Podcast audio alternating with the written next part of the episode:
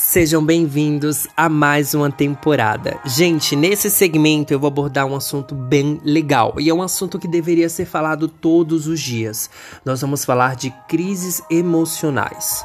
O que é uma crise emocional? Só para a gente entender. Uma crise emocional é uma pessoa que está emocionalmente desequilibrada. É uma pessoa que apresenta alterações de humor constantes, perde o controle mesmo diante de situações rotineiras, situações que ela já está acostumada a lidar. O desequilíbrio emocional, ele é caracterizado pelas alterações de humor e facilidade em sair do eixo, em sair do caminho diante de acontecimentos negativos e imprevistos.